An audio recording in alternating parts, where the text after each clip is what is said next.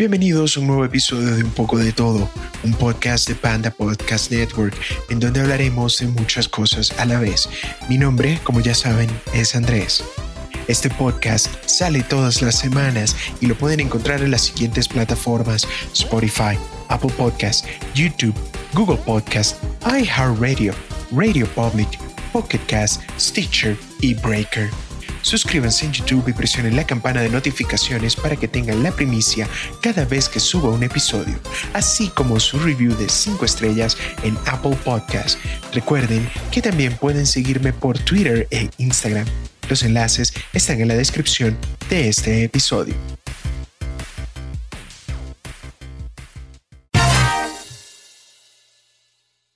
Y volvemos. No me he olvidado de ustedes. He sido un mal host y no he sacado episodios, lo sé. Pero el día de hoy vamos a tener un episodio lleno de películas y series. Porque este será un pequeño homenaje a Sean Connery's James Bond 007, el original, el número uno, que lamentablemente nos abandonó este 2020 a la edad de 90 años. Y ya yo había hablado un poco de él, sobre todo su última película de La Liga de los Hombres Extraordinarios, que fue esa mini revancha que él tuvo porque a él no entender el papel de Gandalf y entender lo que era el Señor de los Anillos, él eh, descartó ser eh, este mago blanco. Y entonces cuando vio que el Señor de los Anillos había producido cantidades obscenas de plata, decidió que el próximo proyecto que le presentasen acerca de un libro, un mundo fantasioso, lo iba a tomar. Tomó la Liga de los Hombres Extraordinarios, la película no fue buena y eso lo hizo retirarse del mundo de la actuación. Así como tenemos este ejemplo, tenemos muchísimos otros que más adelante les eh, seguiré comentando. Pero primero vamos a hablar de una trilogía. Una trilogía que muchos dirán que es eh, casi perfecta o perfecta. Se trata de Volver al Futuro. Volver al Futuro, esta trilogía de eh, Robert Zemeckis y su guionista Bob Gale, que en estos días salió diciendo que Volver al Futuro parte 4 no sería una película que sería hecha. Y dentro de este artículo nos indican el por qué. Tenemos un mundo ahora que lo más fácil para hacer en el mundo de las películas es hacer una precuela, una secuela, eh, volver a hacer un remake, comenzar desde cero, pero hay ciertas cosas que es mejor dejarlas tal cual como están. Una de ellas es Volver al futuro. En eh, un podcast, el eh, señor Bob Gale indicó que em, a pesar de los posibles beneficios económicos que traería otra nueva entrega de Volver al Futuro, simplemente no es posible, no se dieron las condiciones para esto. Entonces él comienza a decir, contamos con una historia completa en la trilogía. Si volviéramos a hiciéramos otra película, tendríamos a Michael J. Fox, que cumpliría 60 el año que viene y tiene la enfermedad de Parkinson. Entonces piensen, ¿queremos ver a Marty McFly a los 60 años con Parkinson? ¿Queríamos verlo a los 50 años con Parkinson? No. No quieres ver eso. Y no quieres ver Volver al Futuro sin Michael J. Fox. Es lo mismo que otra película, por ejemplo, como Ciudadano Kane, que no tengas a Orson Welles. O que tengas al padrino sin eh, Al Pacino, sin Michael Corleone. Simplemente no daría resultado. Continúa Gale. La gente dice, bueno, hazlo con otra persona. ¿Y a quién vas a conseguir? Todo lo que vas a hacer es pedir comparaciones con los originales y no vas a coincidir. Y hemos visto repetidamente con secuelas que regresan al pozo durante em, tiempo, luego de, de haberlas hecho años después, y dicen, ah, bueno, tenemos a The Phantom Menace. Tal vez mi vida hubiese sido mejor si no lo hubiese visto. Hay muchas secuelas extra como esta. No queremos ser esos tipos que hicieron una película que era básicamente una trampa de dinero. Universal dice, ustedes ganarían mucho dinero, pero nosotros pensamos, bueno, ya hemos ganado mucho dinero con estas películas y nos gustan tal como son. Y como padres orgullosos, no vamos a vender a nuestros hijos para que se prostituyan. Y como si eso no fuese argumento suficiente, Gale además añadió que tendrían un acuerdo de palabra para que ningún proyecto derivado se concrete sin su permiso. Tenemos un entendimiento con Steven Spielberg y Amblin de que nunca va a haber otra película de Volver al Futuro sin nuestra bendición o nuestra participación. Entonces, no va a suceder. Es decir, no hay planes para otra Volver al Futuro. Entonces, es eh, parte de lo que yo siempre comento. Es eh, muy fácil, es eh, bastante sencillo porque ya tienes a la audiencia allí que le des un toque de nostalgia y vayan corriendo a ver una de estas nuevas películas. Pero no, no va a suceder. Es como si te digo, vamos a ver a Rambo, pero no vamos a tener a Sylvester Stallone. Simplemente no. Porque ya tienes una película que está arraigada en un periodo de tiempo y no vas a poder volver a capturar esa magia que te hizo muy famoso y te hizo mucho, mucho dinero hace 35 años aproximadamente. Entonces, deje todo eso como está.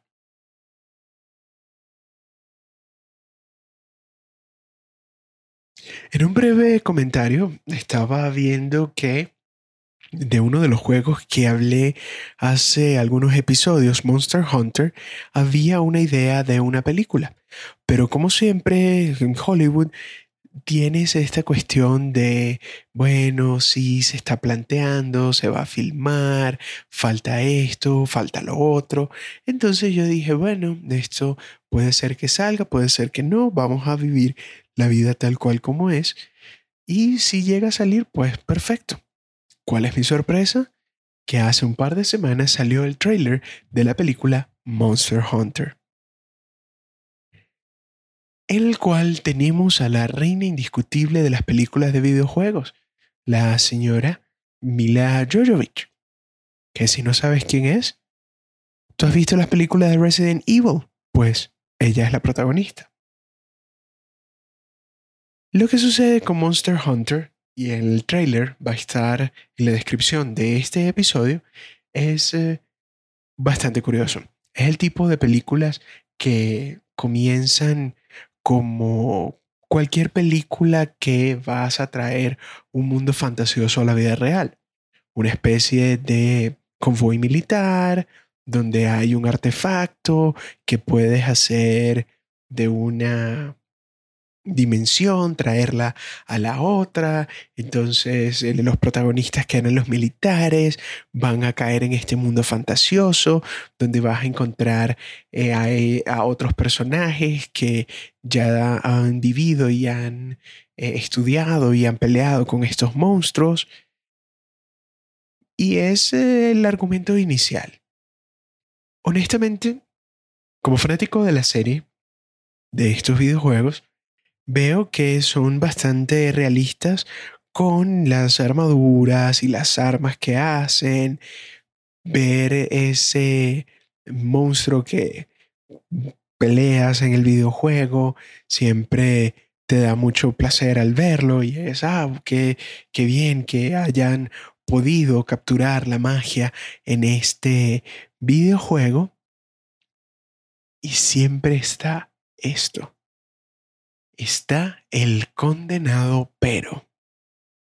Si tienes suficiente dinero para poder hacer un monstruo tal cual como el videojuego, hacer las armaduras, hacer las armas, ¿qué te cuesta ver un poquito más allá? Investigar un poquito más. ¿A qué me refiero?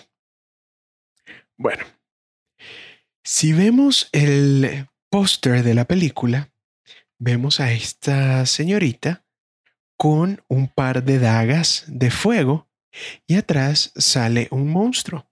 Ese monstruo se llama Diablos. Y es un monstruo bastante fastidioso de pelear. muy fastidioso. Te saca canas verdes, honestamente, este peculiar bicho. Pero, ¿por qué digo que tenían que investigar un poco más? ¿Se acuerdan que les dije que eran dagas de fuego? Sí, son dagas de fuego.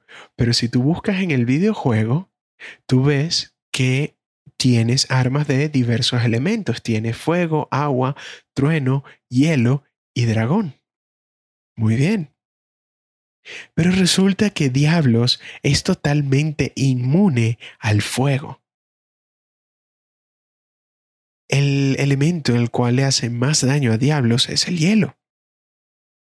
No lo vas a ver solo viendo una foto del monstruo porque sencillamente es como un toro gigante con alas y una cola como de dinosaurio. Pero investigando un poquito más dentro del juego, ibas a ver que él es inmune al fuego y que ella va a estar pasando horas tratando de someter a ese bicho a su voluntad porque el fuego no le va a hacer nada a este monstruo. Que así que es una película, pero tienes ahí el material. Tú hiciste horas y horas de research. Buscaste cómo se hacen las armas, buscaste cómo lucen las armaduras, lograste replicar eso. ¿Y qué te faltó? Solo un simple detalle. El Internet, que nunca olvida, les hizo caer en cuenta a ellos el pequeño error que habían cometido. Esperemos que al final de todo este ciclo puedan cambiar eh, de idea, puedan tener otra decisión, porque en el trailer sí luce muy cool ver a una mujer dándose espadazos con un monstruo, evadiendo, saltando, golpeando. Pero si ya tú has jugado este juego y sabes quién es Diablos, sabes que esa pelea ella la va a perder. Pero bueno, solo aquí un poco viendo detalles que pues a las personas ni les va ni les viene. Igual es algo bastante cómico.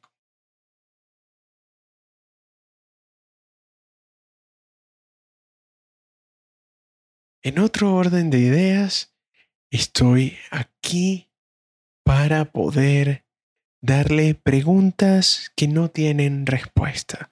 Como el nombre del título de este episodio, vamos a arruinar las películas y series que nos dejaron estas preguntas que no tienen respuesta. Comencemos. Número uno.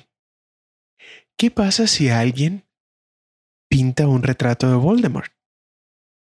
En Harry Potter, las pinturas tienen vida. Inclusive algunas de ellas tienen empleos y no importa si la persona de este retrato murió hace mucho, mucho tiempo. Voldemort ya ha demostrado que no necesita un cuerpo para poder hacer sus fechorías.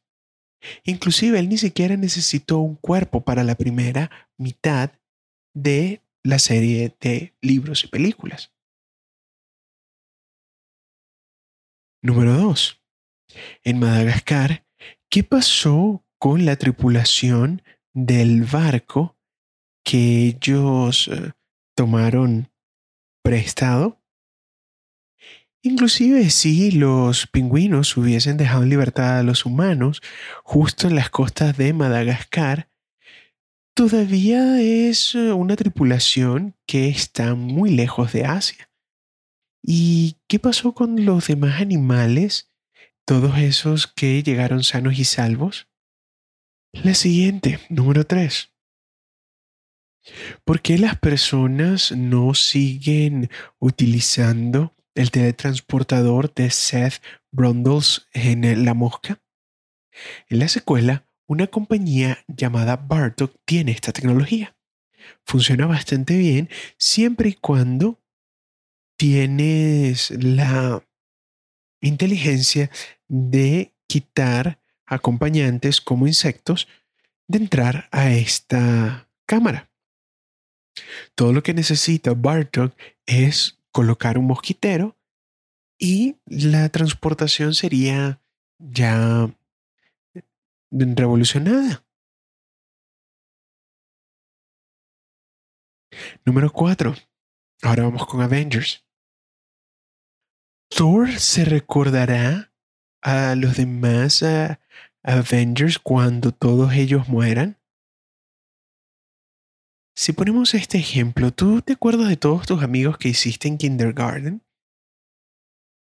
¿Tú inclusive recuerdas cómo eras en esa época? Porque las personas cambian tanto en un par de décadas, así que esta pregunta cabe. Thor se acordará si lo encuentras dentro de 500 años quiénes eran los Avengers o inclusive en mil años se acuerda de Tony Stark y de Capitán América. La siguiente, hablando de Sean Connery. James Bond realmente destruyó el Caribe en Doctor No. Spoilers. Él, al final de la película, agarra el reactor nuclear de No y lo sube a su máxima potencia.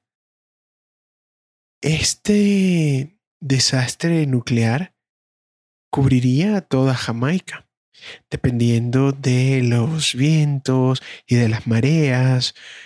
Países como Cuba y Haití también les caería material radioactivo. Todo porque el señor Bond, James Bond, quería lucir cool al final de esta película. Siguiendo ahora con una de mis películas favoritas, con Jurassic Park. En Jurassic Park los tiranosaurios van de puntillas porque si se recuerdan los tiranosaurios, cuando caminan hacen pequeños terremotos. Pero hay uno que llega de repente al centro de visitantes justo al final de la película para hacer su entrada triunfal y eh, poder ahuyentar a los velociraptors. Entonces, eh, ¿cómo fue que no lo detectaron? Hmm.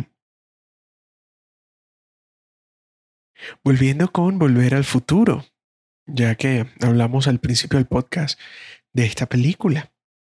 ¿Qué sucede si tu máquina del tiempo te envía justo a un sitio que ahora es un edificio? Porque, ¿qué es lo que impide algo como el DeLorean materializarse en el medio de una pared o en una colina hecha por el hombre? Porque las ciudades cambian, todos los sitios cambian. Entonces, si tú te fuiste de un valle tranquilo y desolado, te fuiste al pasado o te fuiste al futuro, llegas y... Ajá, ¿qué pasó? Aquí construyeron un edificio, aquí había un árbol. ¿Qué pasaría allí? La siguiente pregunta, ¿cómo el profesor X hace el filtro entre lo que piensan los mutantes y otros pensamientos aleatorios? Imagínate, trata de ver en tu propia cabeza lo que tú tienes, lo que estás pensando, no son oraciones completas, son un pensamiento tras otro que muchas veces eh, van sin ningún tipo de orden. Entonces imagínate hacer eso pensando en otra cabeza, llegando a, pensar en lo que otra persona estaría haciendo en ese momento.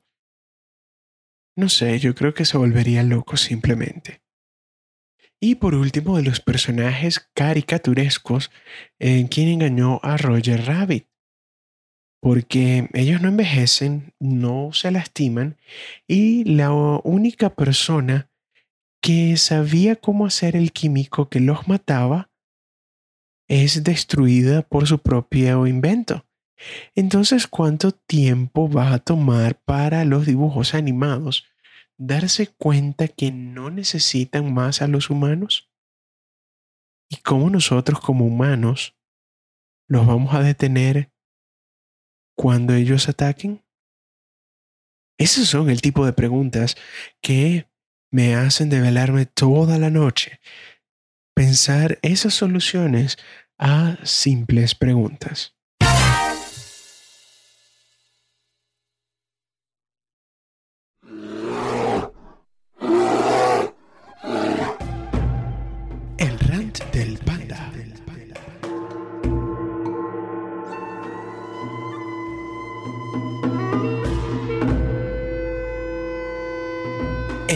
Del panda.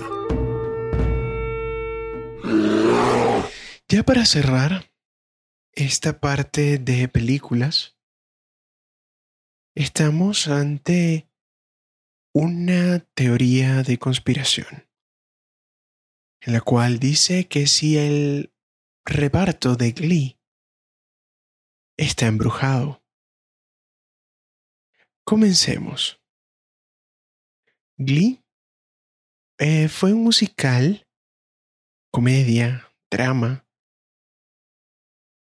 que fue una serie en Fox que estuvo desde el 19 de mayo de 2009 hasta el 20 de marzo del 2015. Volvió a la palestra los grupos a capella, los hizo cool y Don't Stop Believing The Journey la convirtió en una canción que cada karaoke está presente. No sé si darle las gracias o no por esto. Glee fue famosa por ser inclusivo con personas discapacitadas y personajes LGBT. Y también fue uno de los pioneros para revivir el estilo de teatro musical y llevarlo a las masas. Aquí es eh, una serie que pudo haber sido como el inicio de una carrera increíble para muchos de sus participantes, comenzó a caerles poco a poco la desgracia. Desde el 2013, todas estas estrellas han sufrido cierto tipo de cosas, como por ejemplo, Cory Mon Monteith, Cory Monteith, que él era el protagonista de Glee. Su química enfrente de la pantalla como fuera de los escenarios con Leah Michelle fue uno de los grandes éxitos de este show.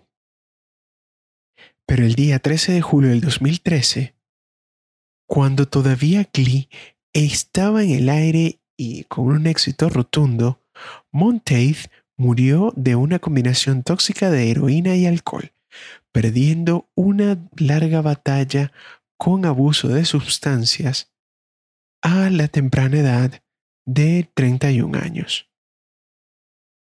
Sí, y está el chiste que Cory se fue con la heroína. Muy mal, muy mal. Si se ríen van al infierno. Yo llevo el hielo. Seguimos con Mark Sailing. Sailing, él era el chico malo Puck en el show de televisión. Y también esta imagen de chico malo lo seguía fuera de las pantallas. En el año 2013, Sailing fue acusado de eh, agravio sexual. Y en el 2015, él fue arrestado por posesión de material para adultos, pero con niños. Sailing se declaró culpable de posesión de más de 50.000 imágenes de este tipo de contenido. Fue sentenciado en marzo del 2018, pero murió por suicidio el 30 de enero del 2018, justo dos meses antes de escuchar su sentencia. Luego tenemos a Melissa Benoist y Blake Jenner.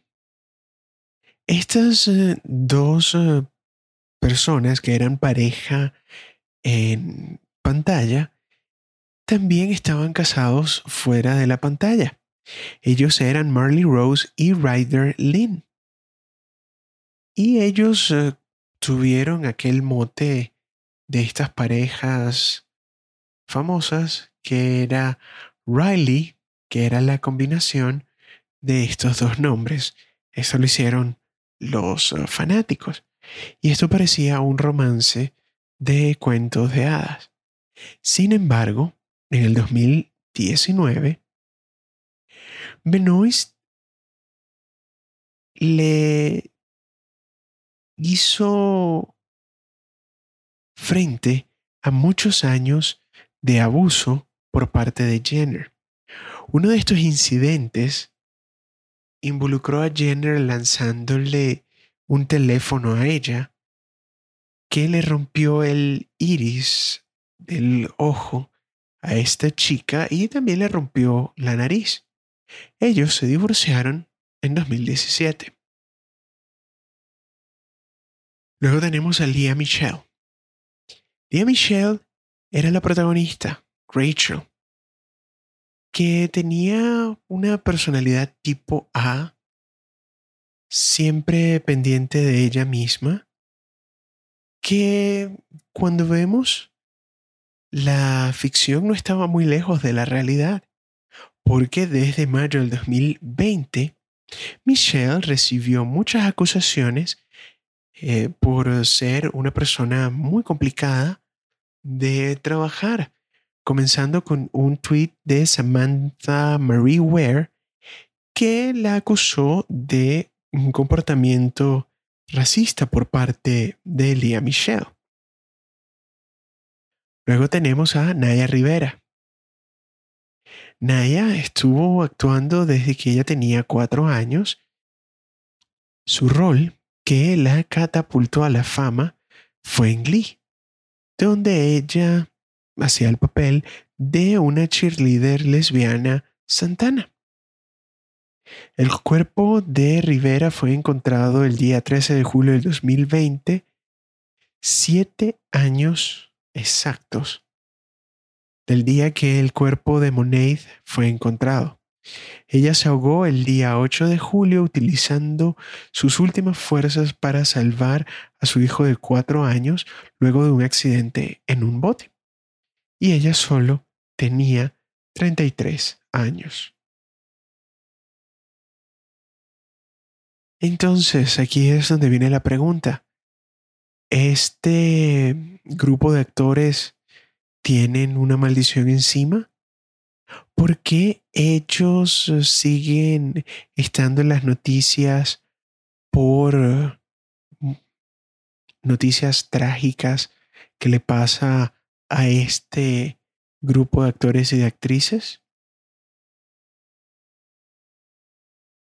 Lo que sucede y los que no quieren creer, pues tenemos aquí un grupo de eh, personajes que eran 24, que eran como los principales y por probabilidades a más de uno les tenía que tocar algún tipo de tragedia, pero siempre queda esa duda si creen que hay una maldición para Glee o simplemente una triste y trágica coincidencia. ¿Qué piensan ustedes? Déjenmelo en los comentarios. Con mucho gusto leeré los mejores comentarios en próximos episodios.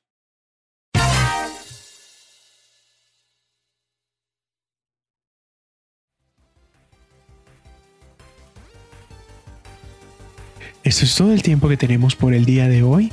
Si les gustó el episodio, compártanlo con un amigo y anímense a suscribirse al podcast en su plataforma preferida para que tengan la primicia apenas el episodio suba a la web. Esto fue un poco de todo y hasta la próxima.